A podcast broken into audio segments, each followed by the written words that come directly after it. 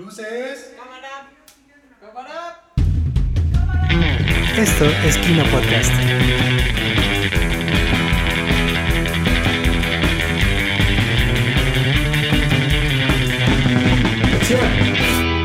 Comenzamos.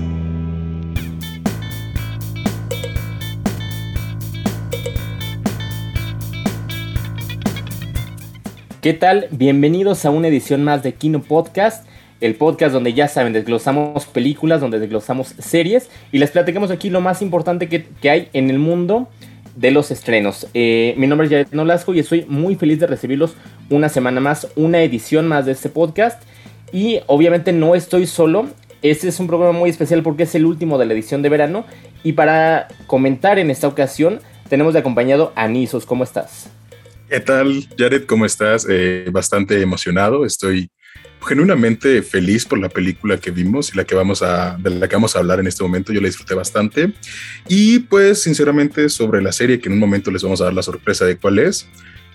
También la disfruté, no voy a decir que no, pero ahí tenemos unos detallitos. Entonces, estoy muy emocionado, Jared. Gracias. Así es, bastante, bastante interesante las propuestas que tenemos el día de hoy.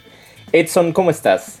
Bien, yo estoy muy bien, muchas gracias. Estoy este de vuelta desde el ya llevaba que no estaba desde el primer episodio, pero estoy de vuelta y también pues sí, ah, emocionado por los temas que podemos tratar y pues sí, a ver qué tal, qué tal nos va. Así es, alguien que ha tenido casi récord perfecto en asistencias, Pau Castellán, ¿cómo estás? Hola, hola, pues muy bien, la verdad muy contenta y un poco triste porque ya es el último, pero pues siempre lo he disfrutado y espero que ustedes también. Así es, y una reciente y muy valiosa incorporación. Eh, Andrea Ladislao, ¿cómo estás? Hola, hola, yo ando muy bien, muy bien. Espero que todos estén muy bien. Eh, muy contenta porque también disfruté muchísimo la película y pues ya hablaremos de la serie más adelante, ¿no? Por supuesto que sí.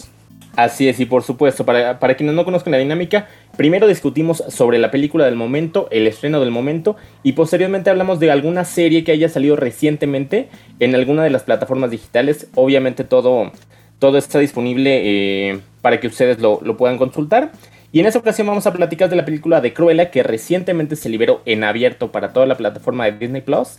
Y más adelante estaremos hablando de la, de la serie de Guerra de Vecinos que está disponible en Netflix. Entonces, eh, Nisus, ¿por qué no nos platicas eh, para empezar de qué va la película de Cruella? ¿De qué trata? Claro que sí, Jared. Es básicamente el recuento, eh, una vuelta a la historia de esta villana que todos conocemos por las películas de 101 Dálmatas y subsecuentes, ¿no? 102 Dálmatas, etcétera es esta villana excéntrica que se viste muy, muy a la moda de una manera muy ostentosa, pero también sutil. Y justamente lo que vemos aquí, más que estar viendo una justificación de por qué Cruella es como es, vemos eh, una visita o un vistazo nuevo a lo que, a lo que Cruella, perdón, pudo ser. Entonces, es sinceramente una película emocionante, una película, creo que no está a decir, apantallante, y además muy disfrutable y muy entretenida. Así es, sin duda es una, una película bastante interesante que, que, está bastante muy bien llevada en diferentes aspectos. Podemos hablar de moda, podemos hablar de música, podemos hablar de tantas cosas. Entonces, Edson, eh, también sé que tú tuviste algunas, eh, algunos momentos muy, muy que te impresionaste bastante. Entonces, también platícanos al respecto, por favor. Sí, este, a mí me gustó. Creo que es una, o, o sea, no estoy muy seguro si esperaba mucho de Cruella pero tampoco quiero decir que no esperaba nada. O sea, creo que es una película que, que funciona en, muchos aspectos y cuando la vi de verdad a mí me, me pareció que era una forma muy interesante de atacar la historia de origen. O sea, digo, sabemos que las películas originales salieron por ahí de los 60 entonces, este, digo, al menos sabemos, bueno, ahorita como esta forma en la que atacan como de nuevo esta como historia de origen en lugar de que Cruella en los 60 ya era como esta villana ya mucho más formada y todo lo demás, aquí estamos viendo que bueno, 60, 70 estaba ya más o menos como apenas eh, encontrando como terreno, ¿no? Y, y sí, a cuestiones como el, el, diseño de producción me pareció muy bueno en toda la película, creo que tiene un diseño de producción muy, pues, pues muy interesante y también pues muy bien hecho. Este, me hubiera gustado tal vez ver un poquito más como la ambientación de las calles de una Inglaterra de los 70 pero de ahí en fuera creo que también no muchas escenas tenían que haber estado justo ahí, entonces me pareció que fue lo correcto aún así. Ah, obviamente el diseño de los vestuarios, toda la parte como de vestuario y maquillaje me pareció excelente. Me pareció muy creativa la parte en las como de los vestidos de, de Cruella en específico. También de la baronesa, también creo que esos dos personajes en específico son como de los que más lucen en cuanto a vestuario. Este, y sí, digo, en general creo que es una buena película. Sí me costó trabajo los primeros lo voy a decir, los primeros 40 minutos. La película, para quienes no la hayan visto, es de dos horas. Está un poquito. O bueno, sí es una cantidad, supongo que algo significativa. Entonces, la verdad, la primera mitad me costó trabajo. Pero ya como después de esa primera mitad, la segunda mitad sí fue como súper en el mismo ritmo, ¿no? Entonces, pues, pues sí, yo creo que, que está muy bien. No sé, Pau, ¿tú qué, ¿tú qué piensas de Cruella? Pues a mí me encantó, la verdad yo no soy muy fan de las películas de Disney y Mm, no esperaba tanto, de hecho ni siquiera la fui a ver al cine, porque cuando salió recuerdo que fue un hit, pero a mí no me llamaba la atención. Pero bueno, creo que en general me sorprendió, como tú dices, la primera hora es un poquito floja, no es mala, para nada es mala, pero todo lo demás, el plot twist y la, el clímax, todo ya se da después. Y bueno, ¿qué puedo decir de la actuación de Emma Stone? Fue increíble este cambio de personalidades que supo manejar muy bien, de verdad, parecía que era otra persona totalmente diferente. Eh, los vestuarios sí a mí me encantaron, también la banda sonora estuvo muy bien ambientada. Y, sí, o sea, creo que es una forma diferente de verla. Yo nunca me imaginé que la historia fuera a desarrollarse así. Y bueno, también quédense después de los títulos porque hay escena post créditos, de los créditos, perdón. Entonces creo que, y bueno, ya habían dicho que van a hacer segunda parte, creo que fue una muy muy buena película. Este, habría que ver qué pasa con esta segunda parte, pero yo se las recomiendo ampliamente porque me encantó sinceramente. Fue más de lo que esperaba, o sea, cuando creías que ya no podía pasar nada, aún faltaba como 40 minutos de la película y yo dije como, oh, ¿qué va a pasar, no? Y, eso fue lo que te tenía pues al filo del asiento, no sé qué opinen ustedes. Sí, de hecho, algo que yo quería mencionar es que toda la película es un desfile, por decirlo de alguna manera, de colores, de incluso uno puede ver las texturas y las puede casi, casi sentir. Y algo que tengo que decir que a mí me fascinó fue la fotografía y la iluminación, el uso de los colores en todas esta, en este mashup de, en el que se están peleando este, tanto Cruella como pues nuestro villano, así lo vamos a dejar. Eh, es, es, fascinante, es, no, no puedes apartar la mirada por más que quieras, no solamente porque lo que sucede es interesante, sino porque también la manera en la que te lo muestran hace que sea más interesante todavía. La película, como bien mencionan, empieza un poquito lenta, no mala, lenta, es hasta cierto punto disfrutable. Además, la actuación de los niños es otra onda. Me sorprende la calidad que tienen los niños últimamente como actores. Pero de repente empieza Cruella a hacer sus vestidos y es como, oh, a ver, enséñame otra vez ese vestido. Solamente les voy a decir, pongan mucha atención al vestido de basura. Es una joya, en serio, una joya, a mi parecer, el mejor vestido. No sé ustedes qué opinen, pero sí es completamente disfrutable y apantallante visualmente. Es azúcar para los ojos, como bien dirían. No sé qué opinas tú, Andrea. Claro, no, definitivamente es bastante apantallante todo, como la ambientación de toda la película. La verdad es que algo que me parece que estuvo muy bien logrado es como la extravagancia con la que se presentaba nuestro personaje principal en comparación con todo lo demás que estaba pasando. O sea, algo que me gustaba mucho era que a pesar de que toda la estética de la película era extremadamente extravagante, que era pues una ambientación de los setentas claramente, o sea, me gustaba que Cruella resaltaba entre todo eso, o sea, me gustaba, además, o sea, esto estaba como muy bien, como a la par con la actuación y la interpretación de Emma Stone, que para mí fue extremadamente impecable, y aunque a mí me gustan mucho su trabajo, en la mayoría de sus apariciones creo que aquí me apantalló y le tengo un cariño muy especial ganado de justamente lo bien que me permitió como empatizar con su personaje. Pues o sea, la verdad es que creo que eso es algo que toca mucho la brújula moral, ¿no? Claro. Este, pero tú qué opinas, Pau? Cuéntanos. Sí, perfectamente como lo dices, te das cuenta cuando algo es de Cruella, o sea, se ve todo no fuera de lugar, porque no está fuera de lugar, ella resalta. Entonces creo que te das cuenta su estilo, todo, ¿no? Y aparte el ingenio que ella tiene, o sea, también se rifaron con la trama, con el guion y todo, porque de verdad es que tú decías, es que ya, ya, ya ahí muere, ¿no? Pero no, o sea, pasan muchísimas cosas más todavía. Y también creo que está como le decía Edson, muy bien ambientada para la época y para toda esta onda que pues es los 60, 70, años 60, 70 y bueno, en general creo que todos los actores eh, hicieron una muy buena actuación, pero sobre todo Emma Stone fue pues la que sobresaltó. Este, sí, ah, yo también hablaba un poquito, bueno, quería hablar un poquito de la actuación igual. Ah, a mí me gustó mucho la parte como de... bueno, Emma, Emma Thompson en específico, creo que, pues sí, o sea, creo que a esas actuaciones de, pues, nuestras dos personajes principales, creo que son las más fuertes, porque también creo que son las que más necesitan ser las más fuertes, ¿no? Digo, no, no es porque creas que no no no por tampoco menospreciar el trabajo de los actores que hacen a, a Gaspar y Horacio en, en, en, pues como las partes como secundarias pero Obviamente si hay dos actuaciones que tienen que ser como las más duras, las más como complicadas, tal vez como de, de leer, tal vez como público, pues obviamente tienen que ser este, pues esas dos principales, ¿no? Entonces también creo que, creo que esa buena como, como dinámica que hay entre ellas dos, que creo que es una química que tienen muy buena, o sea, incluso incluso después del plot twist y antes del plot twist, creo que ambas tienen una química excelente.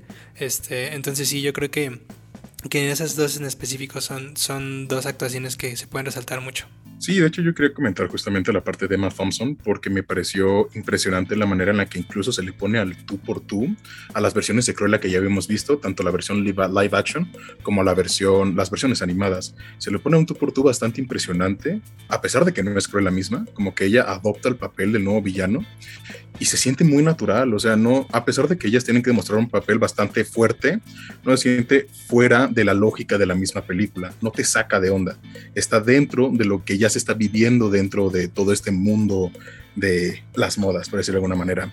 Y con respecto al guion, a pesar de que pues sí tiene como algunos plot holes, o sea, cómo es que Cruella consiguió la tecnología para hacer este u otro vestido, la verdad es que la misma espectacularidad de la película no, o sea, hace que no te des cuenta de ellos, a menos que te pongas a sobreanalizarlas, como aquí en Kino, escúchenos todos los días. Sí, no, claro, nada más para resaltar, Emma Thompson, la verdad es que su papel de villana, híjole, despiadada y bueno, ahí te vas dando cuenta de muchas cosas de que en realidad Cruella y ella no son muy, no son muy distintas, pero pues ahí lo dejamos para que se queden con la duda y para que lo vean. Sí, algo, algo la verdad que a mí me fascinó muchísimo también, por lo que, lo que me tenía pegada a seguir viendo era como todos los paralelismos que podemos encontrar entre ellas, ¿no? O sea, definitivamente es interesante ver cómo hay una que se supone que es una villana y nuestro personaje principal, pero comparten características que te hace pensar, rayos, ¿qué está pasando aquí?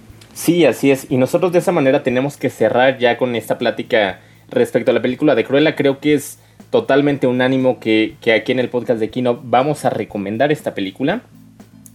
Y, y, sí, por supuesto, este, ya, ya, les decíamos, ya lo analizaron aquí muy bien. Se puede, se puede ver desde muchos aspectos, desde moda, desde música, iluminación y demás cosas. Entonces, de verdad que es una película que vale mucho la pena para que la disfruten. No, no necesariamente solos, es una película que sí la puede ver perfectamente toda la familia. Entonces, nosotros de esa manera cerramos con esta parte de, de cine y pasamos a la sección de televisión.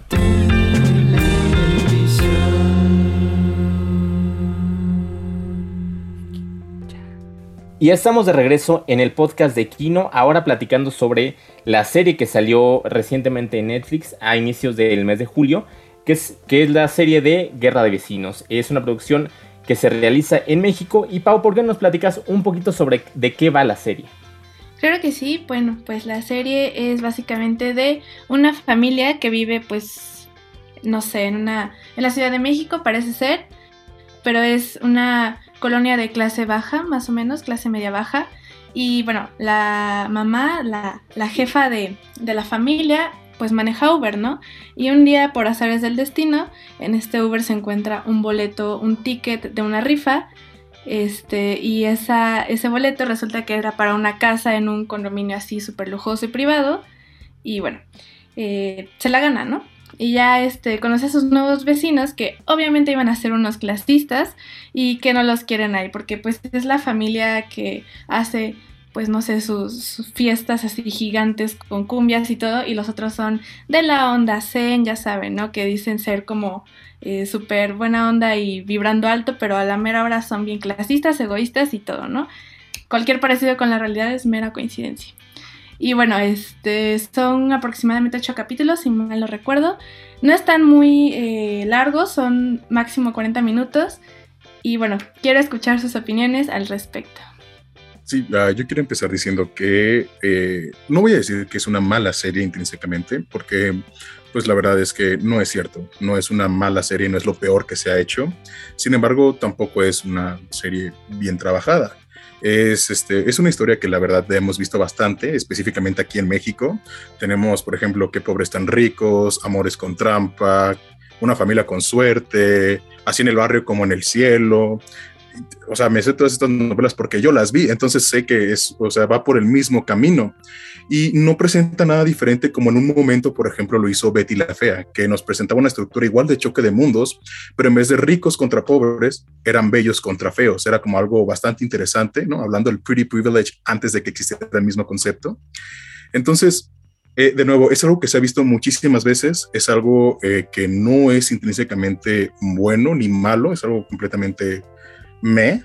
Sin embargo, eso no la deja de ser disfrutable. Hay varios gags que son muy, muy chistosos. Y lo que sí es que técnicamente eh, la serie se ve un poco apagada. Siento que hay como ciertos colores que no, no alcanzan a vislumbrarlo como deberían. Y la iluminación se siente un poquito plana. Sin embargo, esto no aleja el hecho de que a nivel escritura es divertida a momentos, pero también peca de ser un tanto clasista, tanto por que quiere satirizar a quienes son clasistas, clasistas, perdón, tanto también como que la novela con muchos chistes, bueno, la serie con muchos chistes, tiene cierto clasismo interiorizado. Pero es chistosa al final del día, ¿no? Sí, justamente, o sea, uno pensaría que esto de el choque de mundos, entre comillas, ya quedó en el pasado, pero no, o sea, se siguen haciendo producciones como esta, como El Mesero, donde sale Evadir Derbez, que también habla de este tipo de situaciones que, ok, entiendo que es una realidad en México por la desigualdad tan marcada que vivimos, pero como bien lo dices, Nisus, deja a denotar bastantes aspectos que, pues, por desgracia la sociedad tiene, pero no están tan bien plasmados, trabajados en el sentido del clasismo, ¿no? Eh, yo creo que sí maneja algunos aspectos nuevos, porque por ejemplo tiene un capítulo que habla sobre la sexualidad y que creo que eso es algo que no se tocaba tan abiertamente en aquel entonces. Y bueno, podemos ver el impacto de la tecnología, eh, pues acá los pensamientos un poquito más progres, pero sí, o sea, creo que viene dentro de la misma línea de los clichés mexicanos, que repito, yo creo que es por esta realidad que vivimos, pero pues no deja de ser como pues repetitivo, ¿no? Sí, yo creo que uh, tal vez la, la, serie creo que denota mucho como el, la forma de comedia que no sé no, no, sé si quiero decir que está estancada en México porque digo al final la comedia de alguna forma es subjetiva este al igual que como cualquier otra como, como expresión artística y, y ese tipo como de aspectos pero creo que también esa, ese aspecto como de comedia y de comentario como social pues, pues es un reflejo muy importante pues de la misma sociedad, ¿no? Este, creo que sí está hecha la serie con una perspectiva muy poco consciente de los temas que está intentando hablar. Este, no estoy diciendo que sea malo que los hable, o sea, digo, pueden hablarlos sin ningún problema y, y pueden, pueden llegar al, al, al, extremo de hacer como la forma más, la, la, comedia más ofensiva del mundo. Y podremos incluso estar mucho más como, como conscientes de que pues ese es como el, el, propósito que tienen, ¿no? O sea, si, si llegan a ese punto, decimos, ok, es sátira. Entonces, si lo están haciendo de esa forma, pues ha de ser por algo. Pero en este caso tal vez no, está como muy como, como bajito de la mesa, o sea, no, no es necesariamente como lo, lo que, a lo que llegan, es como, ah, bueno, pues lo voy a decir porque supongo que es chistoso, pero pues ese suponer tampoco tiene que, no, no es una, no es algo que, sea como al 100% seguro, ¿no? Lo que creo que, que, le, que le afecta mucho. Este, y pues sí, creo que termina siendo una especie como de, romantización a, esa misma como, pues, diferencia de clases, que vemos en películas que son, o sea, eh, creo que hemos visto esa romantización de clases bajas en películas del cine de oro mexicano antes, pero la romantización no había llegado al punto como para darle un contraste exageradamente, pues, o sea, darle otro, un, otro contraste, ¿no? O sea, nosotros los pobres o, o, los olvidados son como películas que están muy inmersas dentro del mundo en el que están, ¿no? Y no quieren hacer otra comparación para para no caer en eso, porque pues, o sea, mejor expones el mundo en el que estás en lugar de exponer el por qué es un mundo diferente a otro, ¿no? Entonces sí, creo que, creo que es algo que, que le falta mucho a, a, la serie y, y pues sí, o sea, chistes tiene, ah, cosas buenas, supongo que también, o sea, no, no es una, no está mal hecha, pero creo que la conciencia dentro del mensaje que quiere tratar es un poquito como, no va por ahí, ¿no? Pero bueno, eso pienso, no sé tú qué piensas, Andrea. Claro, definitivamente la serie tiene un problema de tonos un poquito complicado porque, pues, o sea, definitivamente como que no es abiertamente una crítica, pero tampoco es abiertamente enteramente una sátira. Entonces, o sea, esto pues obviamente se extiende de un problema como de la cultura a la que está como no el público al que está dirigido, ¿no? Porque claramente no es un público que es extremadamente exigente en ese sentido. Entonces ese es otro problema también de por qué la serie está como hecha de esa forma. Pero definitivamente, o sea, es un poquito bueno, en, en, mi caso personal, un poquito desconcertante que ese sea el caso, porque eh, pues no se decide, o sea, no se decide si se está burlando, no se decide si se está como criticando, no se decide si, si está en un punto medio, porque ni siquiera lo está, como que nada más está rebotando entre los dos. Y bueno, a mi parecer eso es un poquito desesperante, para mí, pero claro, o sea, en realidad tampoco creo que sea una serie mala, o sea, es una serie que se puede ver y sí tiene sus momentos graciosos y tiene muy buenos chistes a veces. Y, o sea, definitivamente toca temas nuevos que como ya nos dijo Pau, o sea, como que no se tocaban antes, lo cual es bastante padre, la verdad. Pero en mi caso creo que ese es como el problema, o sea, como su tono, la diferencia, no sé qué más tengan que decir al respecto.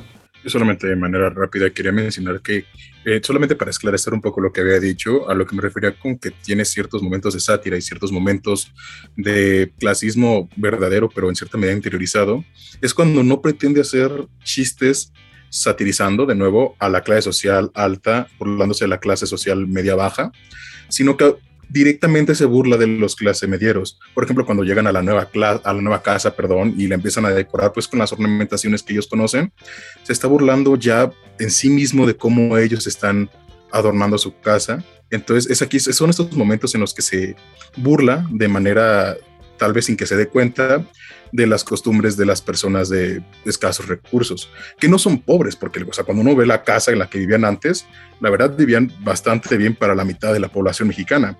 Entonces siento que también le falta como este estudio de saber cómo son verdaderamente los pobres en México y no lleva, dejarse llevar por cómo son los pobres en la cultura popular. Pero otra vez, está chistosa, entonces es disfrutable, es disfrutable. Sí, justo quería decir que refuerza como estos estereotipos que tenemos como varios como la religión, el fútbol y tal. Y, es que te das cuenta de muchísimas cosas, ¿no? Si te gusta el fútbol y tienes dinero, está bien visto, pero si no tienes dinero, está mal visto, ¿no? Y todo ese tipo de cosas. Y creo que al final de los episodios como que intenta hacer un poquito más de conciencia tanto con cuestiones de la vida cotidiana como, no sé, el feminismo, eh, pues todo este tipo de cosas, la sororidad. Pero pues igual con esta conciencia de clases y otras cosas, pero como que al mismo tiempo sigue reforzando estos clichés y estos estereotipos que hemos visto siempre con esto de que el pobre es bueno y el pobre y el rico es malo.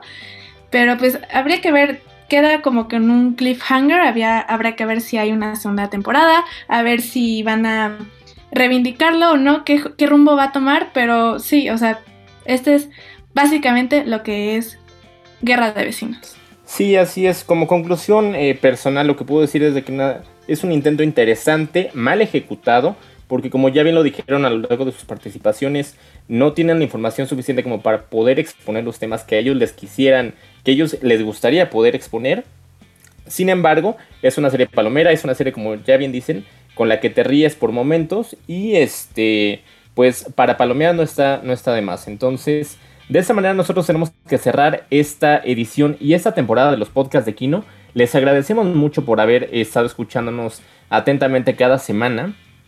Y por supuesto que nos sigan en nuestras redes sociales en arroba tanto en Facebook como en Instagram, en arroba fsm-kino, en Twitter, donde constantemente estamos actualizando eh, noticias de lo más importante eh, del mundo del cine y del mundo de la televisión.